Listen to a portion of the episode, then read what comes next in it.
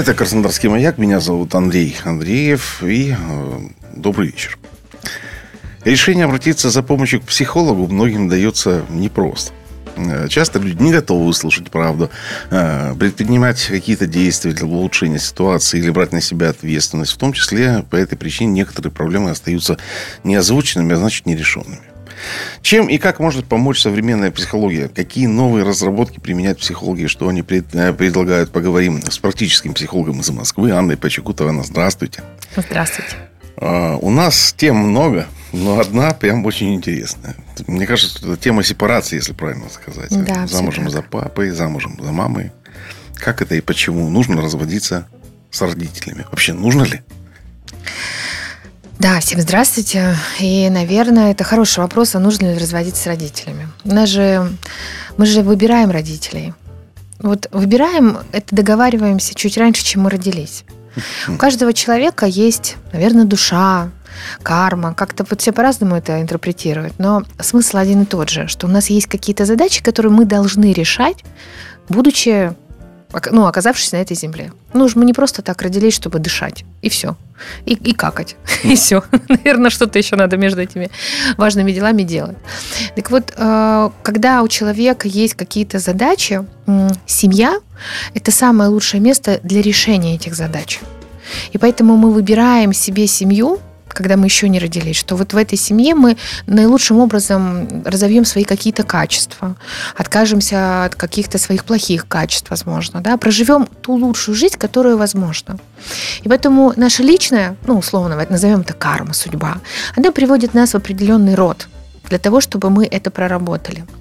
И, конечно, первое отношение, которое мы в своей жизни имеем, это отношение с родителями. И вот удивительным образом, что мы родителей то есть получается, что мы родителей выбираем, но договариваемся не вот как мы с вами, давайте о времени вместе, да, мы договариваемся именно по тем программам. И когда родители дают жизнь детям, они дают то, что у них есть. Вот есть у родителей возможность возить детей на море, они возят. Есть возможность учить английскому, они учат.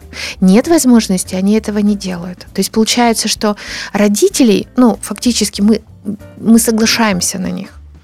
Детки также, да, мы, ну, мы же не выбираем нам вот этого, пожалуйста, голубоглазенького, да, и вот эту вот белокуренькую с кудряшечками. Так тоже нельзя.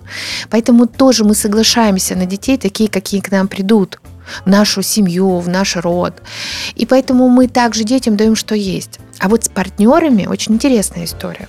Партнеров мы выбираем. Mm. Мы можем выбрать себе жену, мы можем выбрать мужа, мы можем выбрать подругу, коллегу. Это выбор. Это всегда выбор, который а, можно изменить. Вот родителей изменить невозможно. А, детей тоже невозможно изменить. Ну, поменяйте мне вот этого мальчика на эту девочку, пожалуйста. Нет. Поэтому единственный, кого мы выбираем, ну, не всегда осознанно, к сожалению, это партнеры. Так вот, а, замужем за мамой или за папой а, быть папе там женой и быть маме мужем, это выбор, когда мы меняем свои правильные места. То есть мы со своего места ребенка идем, спасаем систему. Мы идем, встаем на место того, кого исключили, кто оказался слаб, беспомощен, э, не способен чему-то. И тогда мы становимся партнером своим родителям. И вот честно скажу вам, в этом нет ничего хорошего. Потому что, как минимум, мы не проживаем свою судьбу, свою жизнь. Мы перестаем быть партнером нашему партнеру, родителям нашим детям. Мы становимся, ну, мы как будто бы шаг назад делаем. Ну, я думаю, что мы живем, вы все знаете, живем в той стране, где разводы, к сожалению, это печаль. Это боль и печаль современности. Так вот, когда из семьи папа уходит, например, он может даже не уйти физически, он может начать пить, да, он может перестать работать, ослабнуть, ну, что-то с ним может болеть, например, да, то есть он перестает выполнять те функции, а, на которые мама согласилась, когда выбирала его. Вот э, и таким образом образовывается пустое место, на которое сразу же стремится ребенок. Мальчик, девочка, неважно. Потому что система это то, что ну вот, э, должно держаться. Представьте фундамент. Да, вы все знаете, что такое фундамент, он из кирпичей. Представьте, что в фундаменте один кирпичик разрушился. И, все, естественно, вся система будет как-то его ну, балансировать, она должна выдерживать это. И будет на это место стремиться всегда младший. Никогда, угу. никогда родитель не встает на место, всегда ребенок встает на место родителя. Потому что это самые важные первые люди, которые мы знаем в своей жизни. Мамочку мы вообще знаем на 9 месяцев э, дольше, чем весь этот мир даже, да, уж про людей я молчу. То есть э, ценность спасения мамы у нас бессознательно самое главное. Это вот такая, знаете, в кавычках плата за жизнь. Нам дали жизнь, надо теперь тому, кто исполнил, спасать этого человека. И, конечно, когда с нашей мамой что-то происходит, или, предположим, с нашим папой, мы всегда стремимся родительскую семью поддержать, помочь, э, переехать, например, маму забрать к себе. Это нарушение иерархии сразу наступает. То есть вот это нарушение иерархии дальше как снежный ком катится. Ну вот э, представьте, что ваша жена сегодня вам сказала, что прости, дорогой, но вот у меня мама приболела, я теперь к ней переезжаю жить в Аркуту. Ну да. Ну, бывает так. И вы остались без жены. Ну да, она у вас в паспорте есть, вещи, наверное, в шкафу остались какие-то, там кастрюли на кухне не забрала, но фактически ее не будет. Как вы думаете, при наличии детей, да? Как вы думаете, кто будет первый стремиться туда? В, в эту пустоту. Это будут дети. Если у вас есть дочка, она будет говорить, пап, я тебе суп сварю. Угу. Да, если это будет сын, он будет тоже привлекать свое внимание к каким-то оценке плохие, например, заболеет. Чтобы вы не тосковали по своему партнеру, не грустили. А это была дырка заполнена чем-то. И чем-то, к сожалению, нехорошим.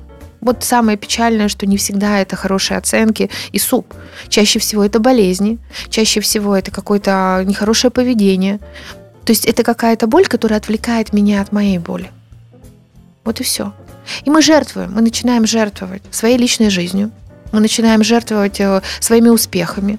Ну как можно, как можно маму бросить в Иркуте? Ей же там плохо, там же холодно. А она не хочет ехать в Краснодар. Нет, сказала мама.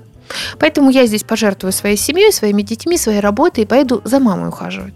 Я очень часто это слышу в терапии, когда рассказывают, что вот там, моя мама все бросила и поехала бабушку дохаживать. Угу. Ну, мама чем пожертвовала? Семьей, конечно. Ну, хорошо, когда детям уже больше 18, да, уже как-то самостоятельно ребятки. А муж? Муж-то с собой не возьмет за мамой ухаживать, или он не согласится поехать. И вот это начинается дисфункция семьи. Очень большая, которая никогда к хорошему не приведет. Она, ну, в лучшем случае, к разрыву. Пока нет жены дома, мужчина пойдет себе другую женщину найдет. Но это потребность. Да, а женщина вернется, а тут уже хозяйка новая. И дети тоже, они попутают места. То есть они встанут на место мамы, и мама вернется и скажет, а ты что сюда пришла, уже тетка чужая. Вот эта дисфункция как раз э, то, о чем мы говорим, да, это вот быть замужем за мамой, там, за папой, то есть не на своих местах стоять. Очень часто в детстве мы видим, когда... Вот я девочка, да, и я вижу, как моя мама ругает моего папу. Но мне же он папа, он же не муж. Я же не знаю, ну какой он муж. Ну, я же не знаю, что он денег мало носит. Я же не знаю, что он там пьет, бьет, гуляет. Да, я же я ж маленькая девочка. Мне папа все время конфетки приносит. Он же папа для меня хороший. Но он мужчина. А я такая же, как мама-девочка. И я смотрю, она постоянно на него ругается. Бу-бу-бу, да бу-бу-бу, ты козел, ты такой, ты секой. Хм, что это она моим папой недовольна? Она ему плохая жена. И тут я медленно, но верно начинаю забираться на это место мамы. Или папа, например, очень часто истории, когда отцы уходят к другим женщинам, девочки, которые это видели, вот этот разлад, вырастают, и у них есть подсознательная программа. Вот если бы ты, мама, вела себя по-другому хорошо, удовлетворяла бы папины потребности, он бы не ушел к другой тетке. Конкуренция. То есть я сразу даю оценку своей маме, а оценку ребенок дать не может, он лезет выше. Получается, я залезла рядом с мамочкой, встала, мамочку оценила, пальчиком помахала и ее с пьедестала пытаюсь скинуть. И тогда мне приходится проживать судьбу этой мамочки. Какие у меня будут отношения? Никакие. Сразу возникает вопрос, да. а бывают ли семьи вообще настолько благополучные, что у них ни разу такого не происходило в той или иной степени? Бывают, конечно, бывают, да, то есть, ну, слава богу, это не везде, не у всех, и не, например, не на 100%, а на 20%. И кто-то это осознанно потом понимает, ой, да какая мне разница, что там папа гулял, там пил, бил, да разница, мам, вообще, мне, мне все равно. Но это же, понимаете, когда человек осознанно вытаскивает, и вот вы затронули тему терапии с психологом, иногда один разговор заменяет годы жизни. Один. А современная терапия психологическая, она не подразумевает пять лет ходить к психологу как на работу.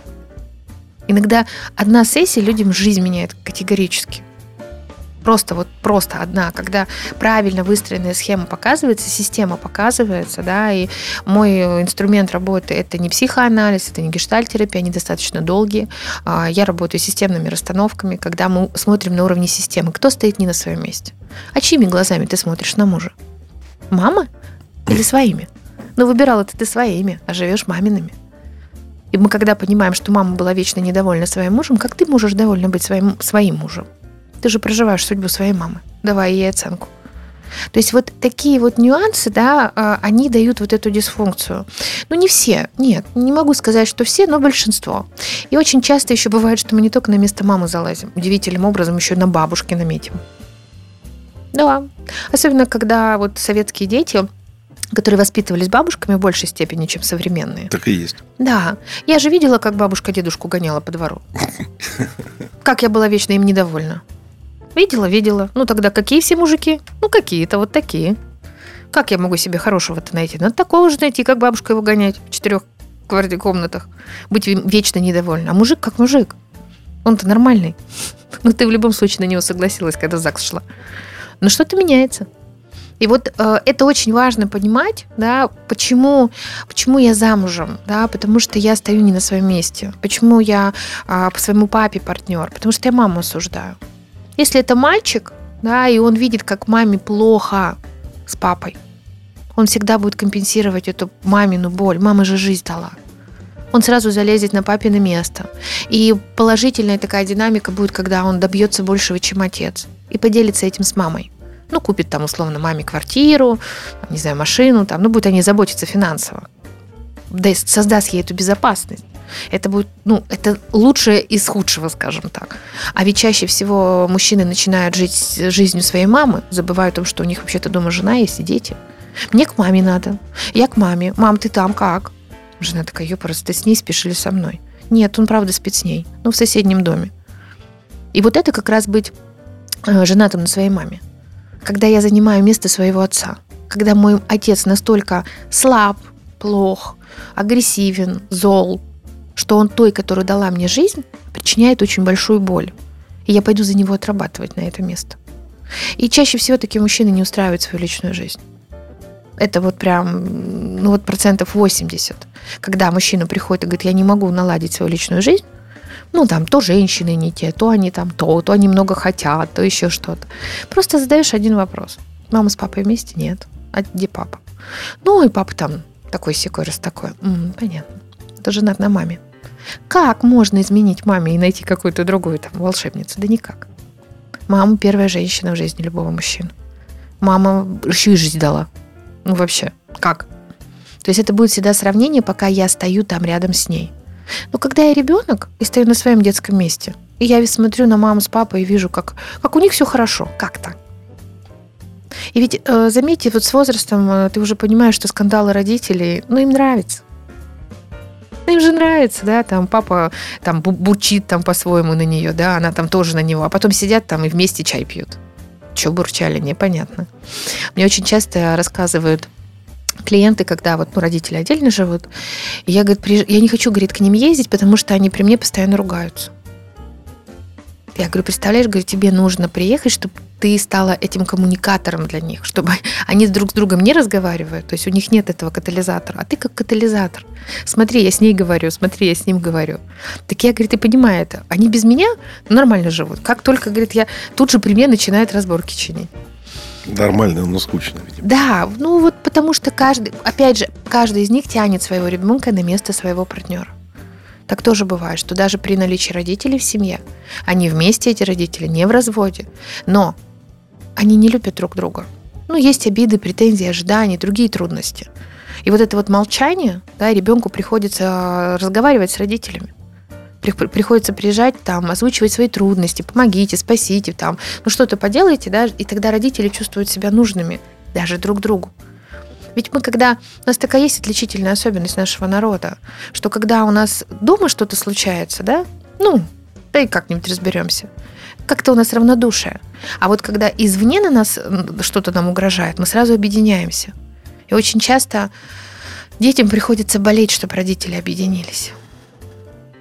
Да, вот все детские заболевания, вся детская психосоматика построена на то, чтобы объединить маму с папой. Хочу вам рассказать удивительную историю. На днях буквально у меня была клиентка. Ее мама в 17 лет оказалась беременная. И ее папа снял дом, привез ее беременную с чемоданом, оставил и ушел. И не вернулся. Она родила ребенка, вырастила. Ну и как девочка подросла, говорит, мам, кто мой папа? Она говорит, ну вот хороший Капит... мужчина. Капитан Дальнего Хороший мужчина, говорит. Зовут Альберт. Да, и она говорит, он работает там-то, там-то. Ну, такая профессия, не буду говорить. Вот. Э, при том, что достаточно распространенная. И она говорит, я через какое-то время попадаю вот в эту сферу. И смотрю, говорит, мужчина, вот по возрасту на моего отца похож. Спросила, как зовут? Он говорит, Альберт. Я, говорит, называю имя, фамилию своей мамы. Вы ее знаете? Он говорит, да, знаю. Говорит, а я ее дочь. Я, говорит, ваша дочь. Представляете, много лет назад она разлучила двух влюбленных, ну, по какой причине? Ну, как ребенок может разлучить? Никак. Но она была причиной того, что они разошлись. А через 20 э, там, с лишним лет она их соединила. И они стали встречаться и жить вместе. Давайте прервемся. Давайте.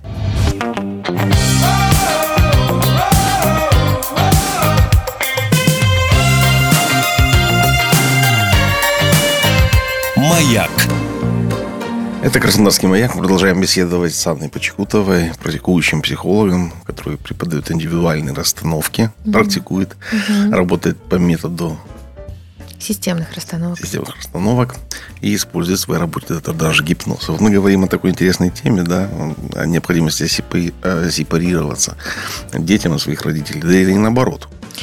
А это всегда на самом деле в две стороны работа. Mm-hmm. То есть детям же тоже невыгодно взрослеть. Ну, ну кому хочется наверное. быть самостоятельным? Ну, мамочка покормит, мамочка постирает. Папочка даст денег на бензин. Папочка даст денежков. Да, тут, глядишь, еще имущество оставят, когда помрут скоро. То есть вот эта детская позиция, она нас заставляет оборачиваться назад. Как раз сзади у нас родители, перед нами наши дети, а слева-справа наш партнер, наша жизнь. И вот когда я все время оборачиваюсь назад, жду, ожидаю, требую, надеюсь, я же не живу свою жизнь. Я же к своей жизни уже спиной стою. Я поворачиваюсь назад, и, соответственно, к своей жизни я уже стою спиной. То есть я не могу двигаться вперед. Ну так, в полубок. Я не вижу своего партнера, своих детей. Детям приходится болеть. Детям приходится вести себя плохо в школе, да, там, ну, какие трудности создавать, они привлекают внимание. А я, я хороший ребенок. Кто, кто такой хороший ребенок? Это тот, кто постоянно следит за своими родителями, чтобы они в лес не убежали, не бросили меня тут. Контролирует. Есть такой, такая наша часть, как контролирующий родитель, да, который проверяет, чтобы дети не разбежались, как вот кошка, да, она постоянно бдит, куда они там все эти котята расползлись. А есть контролирующий ребенок, который тоже всегда наблюдает за мамой, чтобы мама была в поле зрения. Маленьких деток, э, чтобы вы понимали, ну в дикой природе мама не ходит на работу. Мама не ходит в магазин. Мама даже в туалет не ходит за соседнее дерево и в душ не принимает, и в ванне не лежит, и с подружками в кафешку не ходит. Мама всегда на глазах. То есть мама, ну, до какого-то периода, она всегда в поле зрения ребенка. И тогда дети чувствуют себя в безопасности. Вот маленькие детки даже, ну, не, это сейчас не для того, чтобы напугать, да, а для того, чтобы понимать просто механизм. Каждый раз, когда мама уходит из поля зрения детей, ну, где-то до двух-трех лет, им всегда кажется, что она не вернется. Это страх потери, при том, что достаточно сильный страх – что вот она ушла в туалет, все, да. И вот это вот как раз сепарация, ну, то есть, точнее, вот эта привязка, вот эта пуповина, mm-hmm. она держит, чтобы ребенок не уполз куда-то. Он всегда будет искать маму. И мамы такой же есть инстинкт материнский, что она должна быть рядом со своим ребенком. Ну, просто наши мамы заигрывают. Ребенок это тот, кому в паспорте нет 18 лет. Угу. В природе ребенок это тот, кто не может размножиться. Так вот, если вашему ребенку больше 18, он может размножиться, я вас огорчу. Это какой-то чужой мужик или какая-то чужая женщина. Это не ваш В доме. В доме заявилась, да. И вот я, это мой опыт. У меня сыну 21 год будет в этом году. Когда он повзрослел, где-то ему было примерно лет 15 уже, и он вытянулся очень быстро.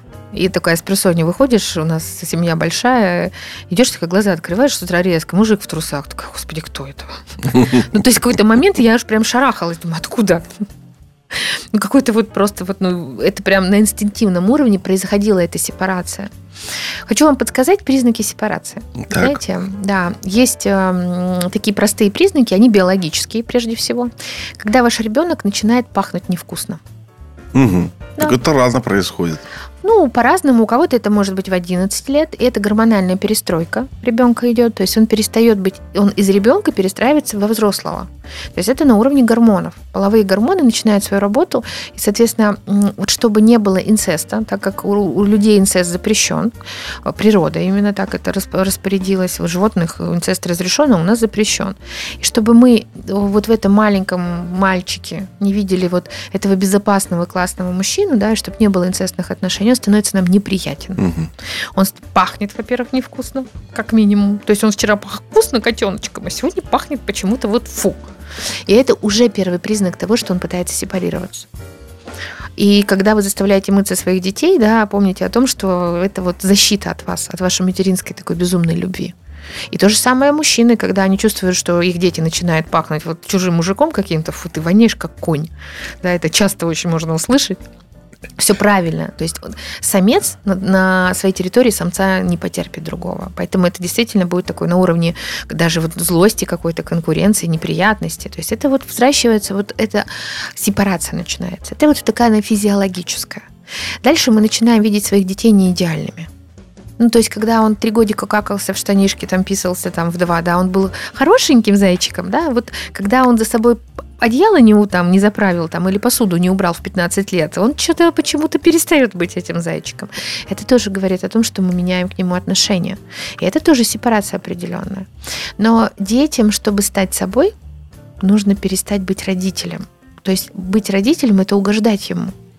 Поэтому эти подростки, они все отрицают, они сопротивляются, они грубят, они хамят. Мама, чтобы стать собой, мне надо перестать быть тобой оправдывать твои ожидания. Ну тогда я превращусь в тебя, а смысл эволюции, зачем ты меня рожала? Я думаю, что многие из вас, э, ну, может быть, не все, но очень многие, на вопрос, хотите вы, чтобы ваши дети были похожи на вас и проживали вашу жизнь, ответят нет. Ну да. Ну, чтобы у вашего ребенка было ваше здоровье, ваш характер, ваши отношения с друзьями, с партнерами. Хотели бы вы? Скорее всего, нет. Это и есть та эволюция, ради которой мы рожаем э, потомство. Наши дети должны быть лучше, чем мы, как сказал Баста. Так и есть. Мы ради этого и живем. Но это лучше будет через отрицание того, что есть. Поэтому, когда ваши дети говорят, я не буду это носить, я не буду это есть, я не буду учиться там на доктора, как ты хочешь. Отлично. У вас растет будущий здоровый гражданин общества. У вас растет личность. А вот когда ваш ребенок соглашается на все, что вы даете, вот здесь реально надо идти к психологу. Потому что он будет очень удобный этому обществу. Ну вот представьте, да, что такое для девочки быть удобной. И ее будут использовать, и в сексуальном плане в том числе, и будут насиловать. Представьте, что такое мужчине быть удобным. Его тоже будут использовать. А давай ты вот пятую смену, третью неделю подряд будешь работать за 5 рублей. А давайте. Ну а что делать-то? Надо же. То есть э, мы взращиваем границы личные своим детям. Мы э, их сепарируем от себя.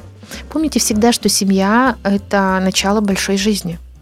То, как вы научите своих детей общаться внутри семьи, как, какой пример вы им подадите, они ведь будут также общаться в большой жизни – да, в 18 лет они станут совершеннолетние, там, 21 закончат институт, там, условно, 22, и они пойдут в свою жизнь. Но они все в свою жизнь перетащат из вашей.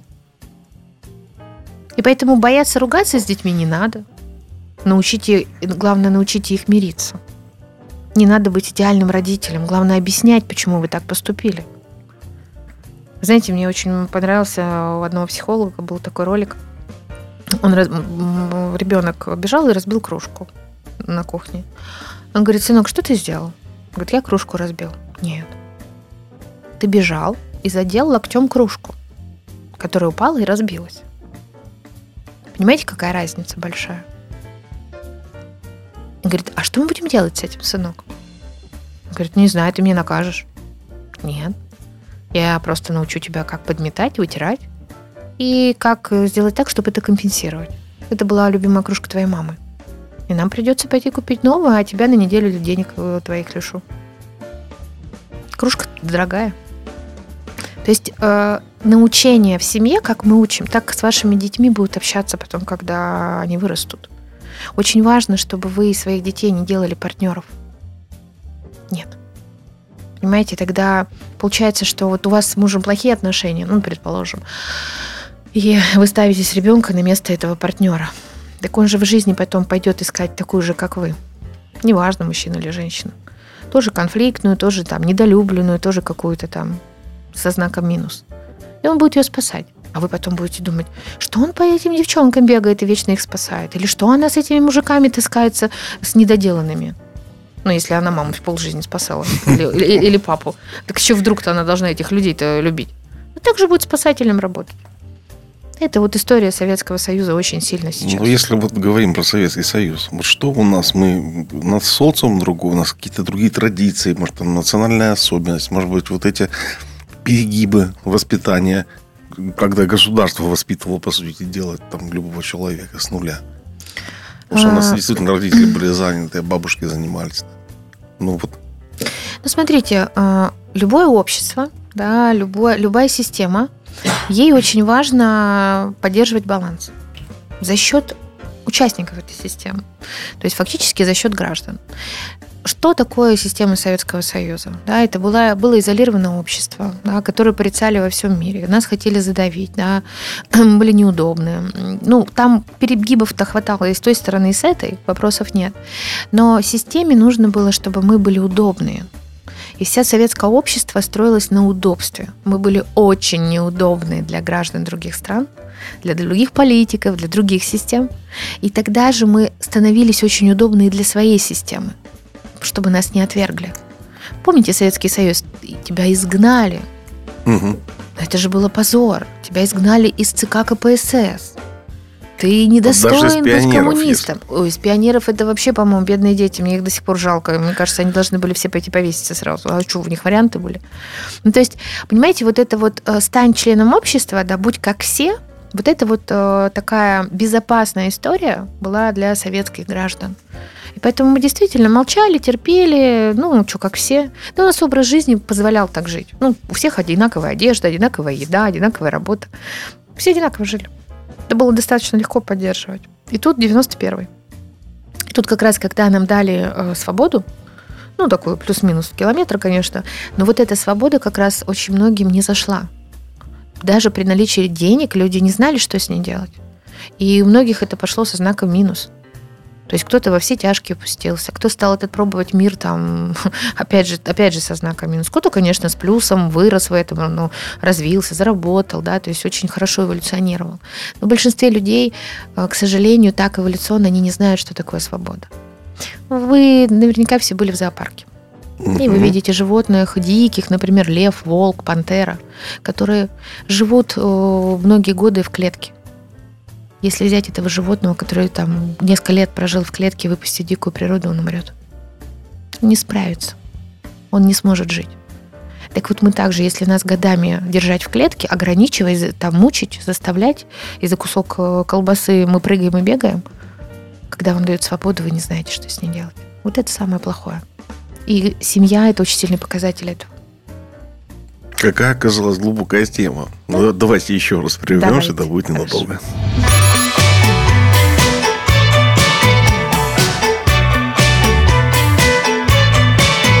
Маяк.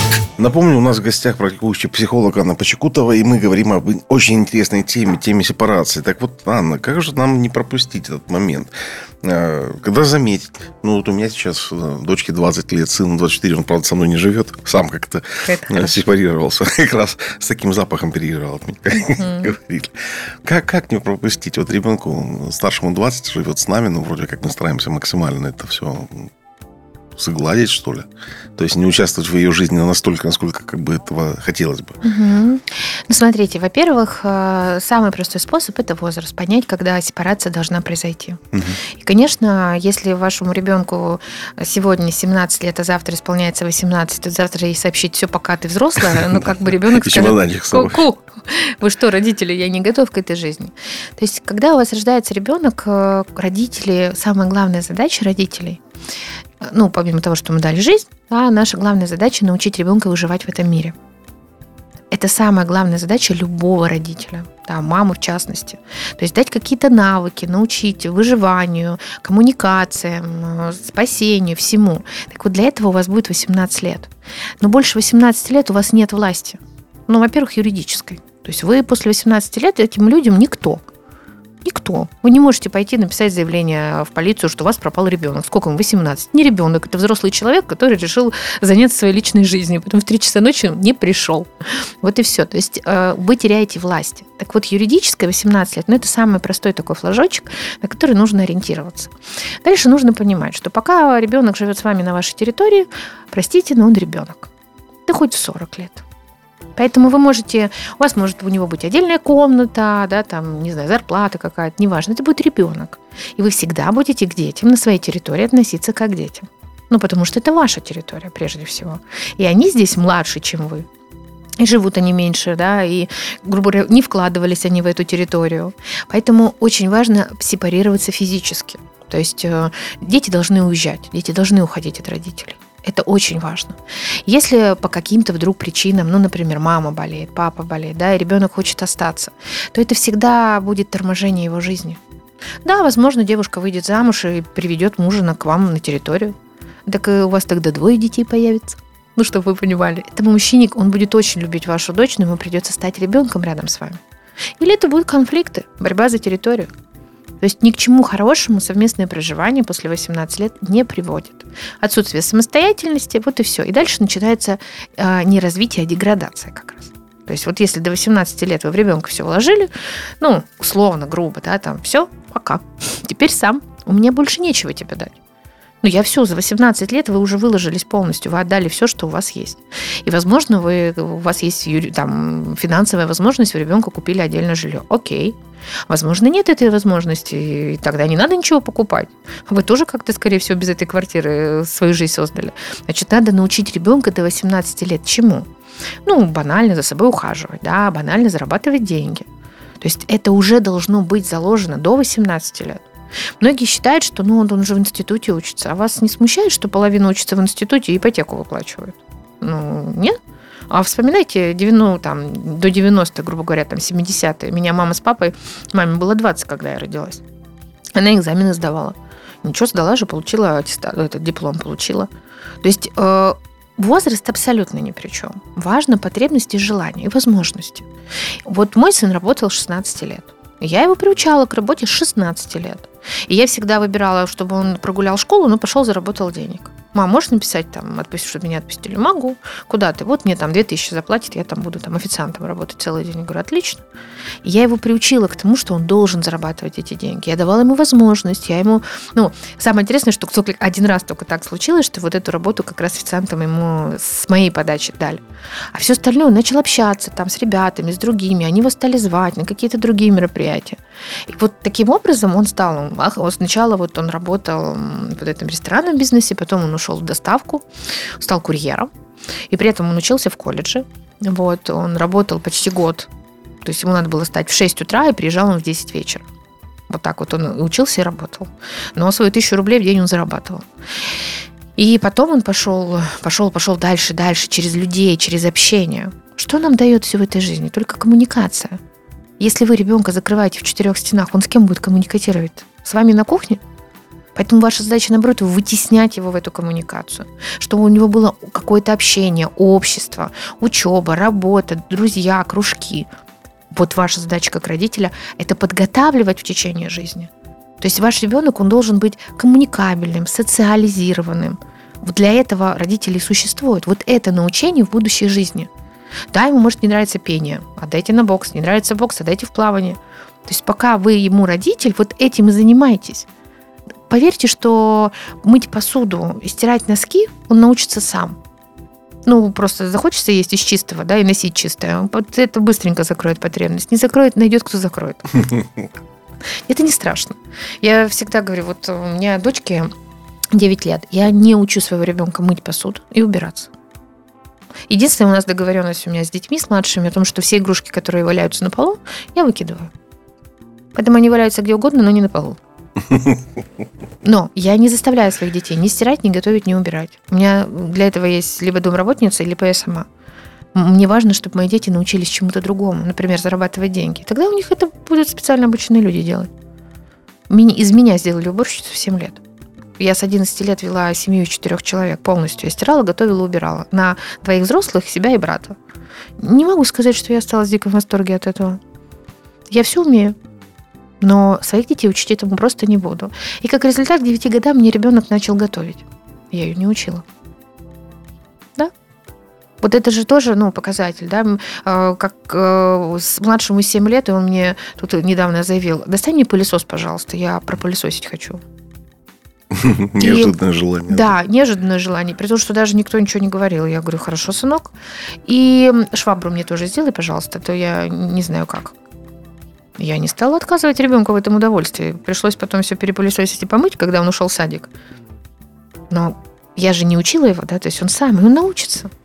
Поэтому очень важно понимать такие вещи, как э, научить своего ребенка быть готовым к тому, что он когда-то ему придется жить без вас. Вы умрете раньше своих детей. И ваша задача, чтобы умирали спокойно, зная, что ваш ребенок зарабатывает деньги, стирает себе, готовит, убирает. Это была Анна Почекутова, психолог, и говорили мы о том, как важна сепарация детей и родителей. Спасибо.